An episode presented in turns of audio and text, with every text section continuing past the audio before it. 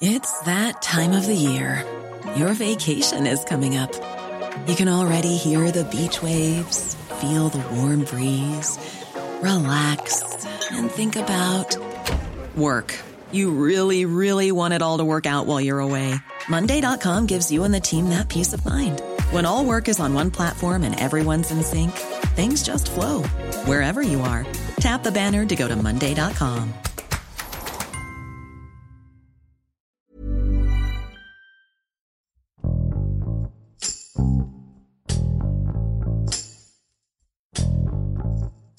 Los robos a Pemex, ya sea de combustible o de equipo especial, no se han limitado a las instalaciones en tierra firme. Las plataformas petroleras en la zona del Golfo de México también están bajo constante riesgo. En los últimos años, los atracos en alta mar han aumentado debido a la presencia de integrantes de la delincuencia organizada. A pesar de las estrategias implementadas por la Secretaría de Marina, los piratas van un paso adelante.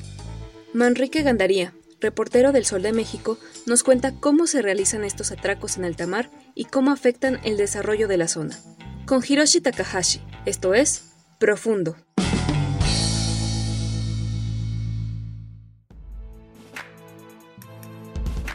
Seguramente muchos han escuchado y visto en la televisión programas de piratas que atracaban barcos en busca de tesoros. Bueno, pues en esta época moderna esos piratas siguen existiendo, pero ahora portan armas de grueso calibre, se mueven a través de lanchas con motores fuera de borda para no ser alcanzados por autoridades marítimas y asaltan plataformas petroleras, buques, buques pesqueros e incluso embarcaciones pequeñas, pero también se ha detectado que han llegado a atracar buques con bandera extranjera. Y bueno, pues al ser un fenómeno mundial, nuestro país no ha quedado exento de esta problemática y la situación se ha venido agravando tanto que el gobierno federal ordenó a la Secretaría de Marina redoblar la vigilancia en los mares, sobre todo en la sonda de Campeche que es el complejo petrolero más importante de nuestro país. Dos Bocas Tabasco y Veracruz además quitó el mando a la Secretaría de Comunicaciones y Transportes para dárselo a la Secretaría de Marina. Esto porque el gobierno federal ha detectado pues que grupos de la delincuencia organizada que operan en alta mar han incrementado su actividad ilícita, ya que desde el 2016 y a la fecha se tienen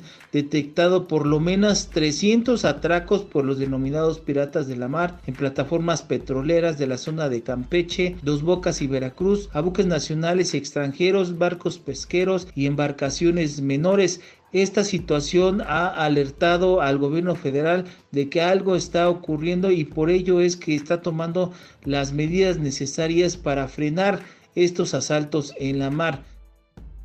¿Cuáles son los grupos de la delincuencia organizada que están detrás de estos atracos? Aunque la autoridad marítima no ha identificado qué grupo en específico lleva a cabo estas actividades ilícitas, se sabe pues que los atracos en alta mar participan comandos de 4 a 8 hombres armados que se desplazan en embarcaciones menores con motores fuera de borda y sobre todo que operan entre los poblados de Sánchez Magallanes y Dos Bocas Tabasco pero, ¿qué es lo que se roban? Bueno, pues un análisis que hizo el, Gabinete de Seguridad del Gobierno Federal, conformado por las Secretarías de Marina, la Secretaría de la Defensa Nacional, Seguridad Pública Federal y el Centro de Inteligencia Nacional, eh, señalan que estos grupos eh, roban equipos de comunicación, de respiración autónoma, de buceo, herramientas, cableado, tapas metálicas e incluso instrumentos de navegación así como carteras, celulares y dinero a la tripulación. De esta forma, el análisis que hizo el gobierno federal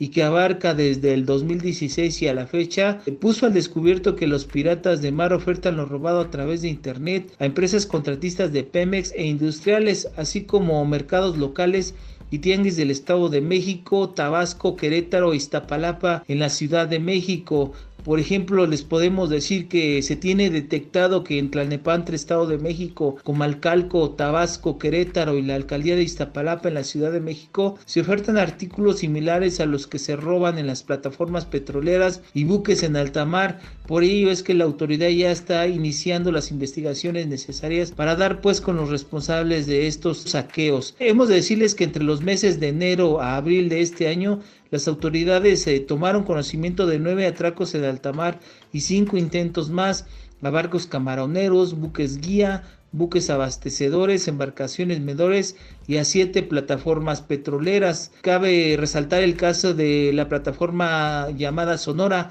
donde los empleados encerraron y activaron la alarma y en otras plataformas se sustrajeron 27 eh, equipos de respiración autónoma, una bomba, un motor eléctrico, cuatro lámparas antiexplosivas y solo en un caso la Secretaría de Marina pudo detener a tres personas. Eh, de igual manera el 8 de abril pasado cuando navegaban por Tabasco, personal de un buque grúa tuvo que hacer maniobras evasivas para evitar que un comando delincuencial los abordara. Secretario de Marina, Almirante José Ojeda Durán, 3 de junio de 2020. Con respecto a esos eh, asaltos y lo que hemos agarrado ahorita, más que nada han sido robo de combustible, trasiego de combustible en la mar. Pero con lo que tú dices de robos a embarcaciones, había una situación que entre ellos mismos no se ponían de acuerdo.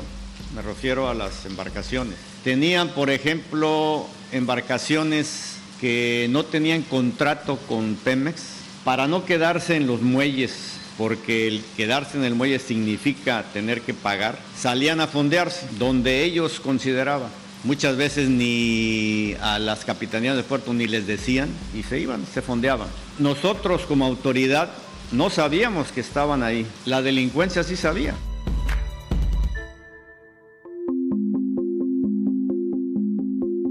El hecho más reciente fue el que se reportó el 23 de abril cuando piratas de mar atacaron a la embarcación menor gorda en Tabasco llevándose un botín de relojes, celulares y carteras. Y por ejemplo, en el análisis que hizo el gobierno federal, se tiene detectado que en 2019 la autoridad marítima tomó reporte de seis robos y 10 intentos de robo resultando afectadas 12 plataformas y 4 buques y antes en el 2018 se reportaron 45 eventos de esta naturaleza a embarcaciones y plataformas de la sonda de Campeche. Un caso emblemático es el que ocurrió en enero del 2019 cuando piratas saquearon seis plataformas de Pemex por lo que la autoridad naval diga que los guachicoleros de altamar que están involucrados en al menos 20% de los 300 robos que se han eh, reportado en los últimos años, interceptan los buques. Petroleros en aguas mexicanas, los abordan, después someten a la tripulación y acto seguido ordeñan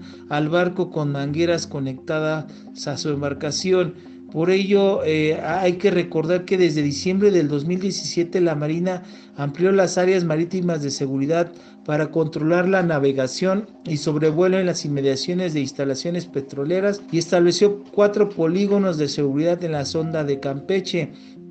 y es que en la línea de tiempo que el gobierno federal elaboró respecto a la situación de seguridad en la sonda de Campeche, eh, Dos Bocas y Veracruz,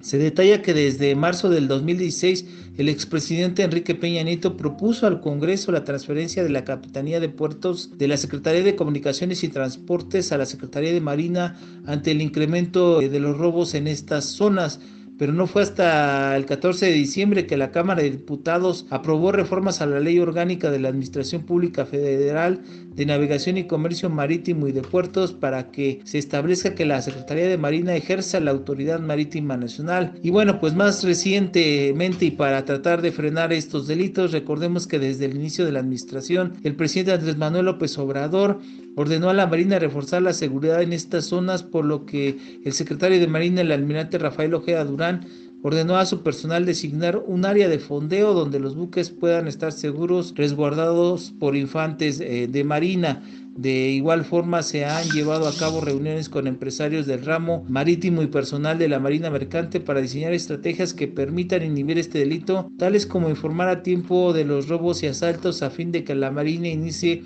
en inmediato la búsqueda de los piratas de mar. Esto debido a que se detectó que en ocasiones no se da parte de la autoridad del robo o simplemente se informa a la autoridad una o dos horas después de que se cometió el atraco.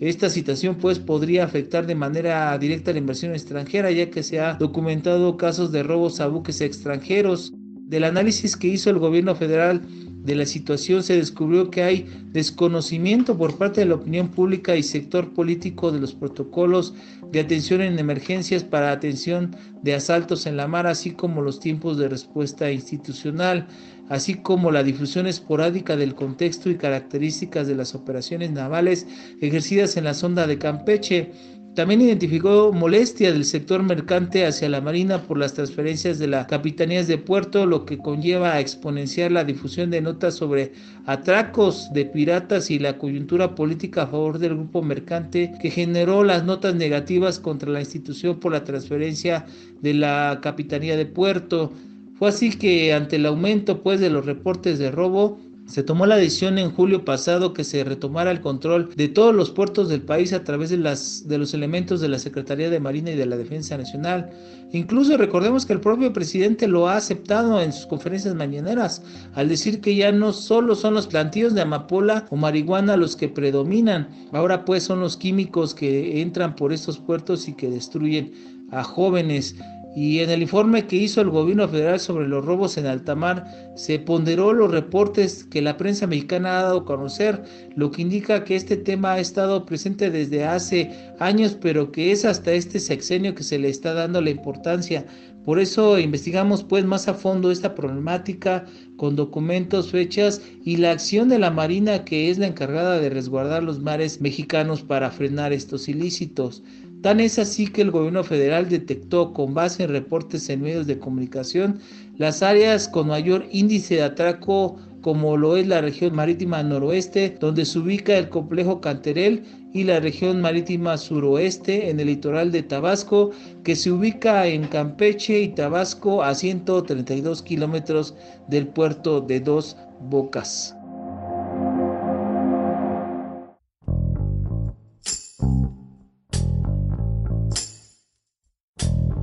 La decisión de dejar a la Marina el resguardo de los puertos marítimos y el refuerzo de la seguridad en la sonda de Campeche, Veracruz y Dos Bocas frenará los asaltos a plataformas petroleras, buques y embarcaciones pesqueras, pero sobre todo hay que destacar que por primera vez hay una coordinación con empresarios del ramo marítimo y personal de la Marina Mercante eh, para diseñar estrategias que permitan inhibir este delito, lo que no sucedía desde hace años. Las acciones inhibirán el despliegue que ha tenido estos grupos delincuenciales en estas zonas y pondrá orden en las capitanías de puertos y recintos portuarios. Y aunque se habla de que esto significa la militarización de los recintos portuarios, la presencia de la Marina en los puertos permitirá al gobierno federal identificar los grupos delincuenciales que operan en alta mar y garantizar la seguridad del personal de las plataformas petroleras, buques y embarcaciones pesqueras que navegan en esta zona del litoral mexicano.